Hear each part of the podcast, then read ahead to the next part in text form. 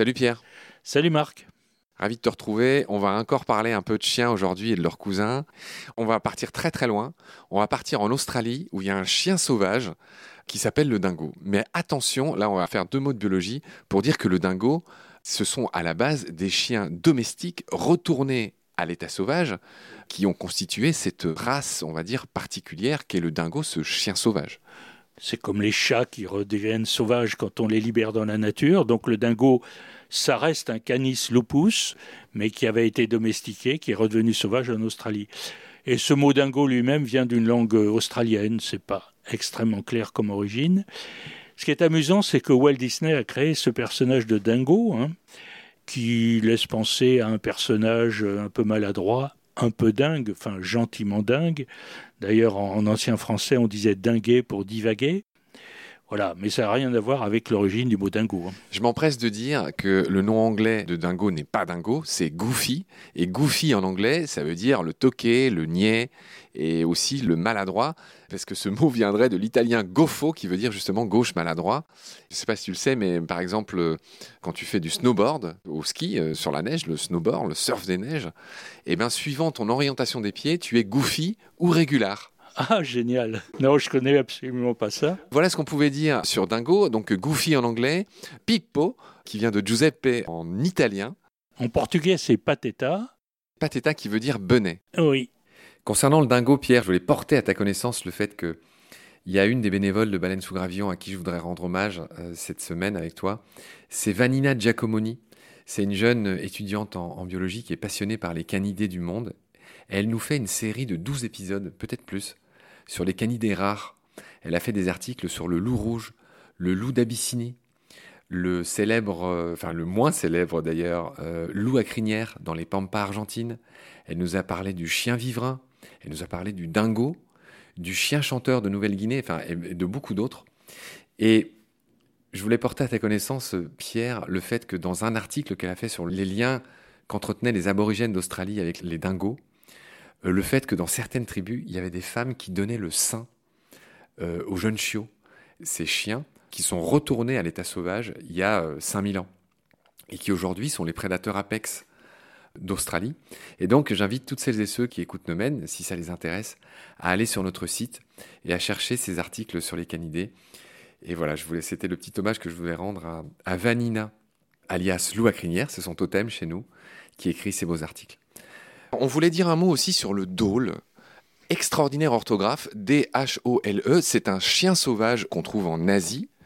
D'où vient ce nom? C'est un nom qui vient d'une langue asiatique.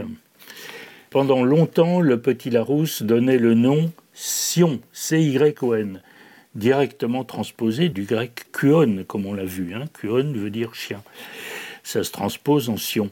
Mais ce mot Sion n'a pas été retenu par les naturalistes. Vers l'an 2000, le petit Larousse a changé et a introduit le mot dôle. Mais alors, ce dôle, c'est en réalité un animal plus près du loup euh, que du chien lui-même. On l'appelle aussi le loup rouge. Du point de vue zoologique, on l'appelle Cuon alpinus. On se rappelle qu'alpinus, ça veut dire n'importe quelle montagne euh, du même âge que les Alpes. Donc en l'occurrence, euh, ce sont les montagnes asiatiques. On va enchaîner sur le chacal, mon cher Pierre. Il y a quatre espèces de chacal. D'où vient ce nom de chacal? Le chacal, c'est un nom turc qui se dit chacal, qui est lui-même emprunté au persan sikal, qui à son tour viendrait du sanskrit et signifierait le hurleur. Donc ce mot chacal a été repris dans la plupart des langues. En italien, c'est chacalo, en espagnol, chacal, ce qui est amusant, c'est l'anglais jacal. Car dans jacal, on voit apparaître Jacques, J-A-C-K, et au fond, c'est une espèce de jeu de mots. Souvent, on donne des prénoms à des animaux, familièrement, c'est le Jack. Oui, un peu comme renard et Isengrin, dont on avait parlé avec toi dans l'épisode sur le renard. Oui, le fameux jackass, Jackass, cette insulte anglaise et ce titre de nombreux films de, ces fous furieux euh, qui, se, qui font n'importe quoi, euh, vient de Jack, ce prénom, et Ass, qui veut dire l'âne. Voilà, Jackass, c'est le baudet. J'ai appris en te disant que le chouka en anglais se dit Jack Doe. D-A-W. Et donc il y a beaucoup de Jack quelque chose. Jack Rabbit. Jack Rabbit, le gros lièvre américain. D'accord. On va enchaîner, bah, puis euh, l'enchaînement est tout trouvé. Tu vas me parler du coyote. D'où vient ce nom de coyote Alors, le coyote, ça vient du nahuatl, qui est la langue des Aztèques. Alors, la langue des Aztèques est très amusante avec cette, euh, ce phonème tle, c'est-à-dire euh, pas LT, mais TL, comme tomatle qui donne tomate. ou cacaotle. Cacaote qui donne, enfin, qui est abrégé en cacao finalement. Et là, en l'occurrence, coyote, chocolatle, c'est très caractéristique.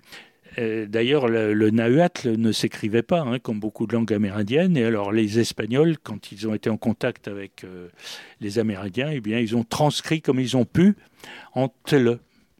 Ah oui, donc le coyote vient du nahuatl. Vient du nahuatl.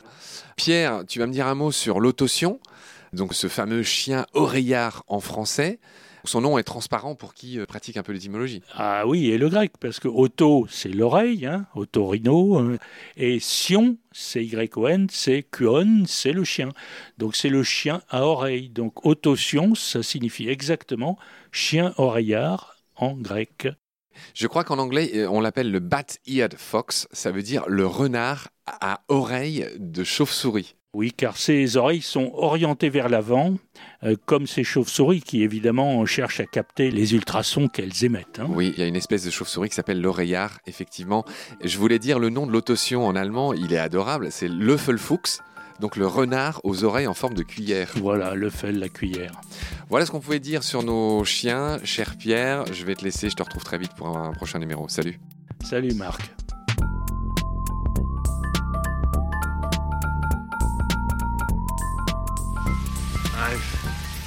seen things you people wouldn't believe.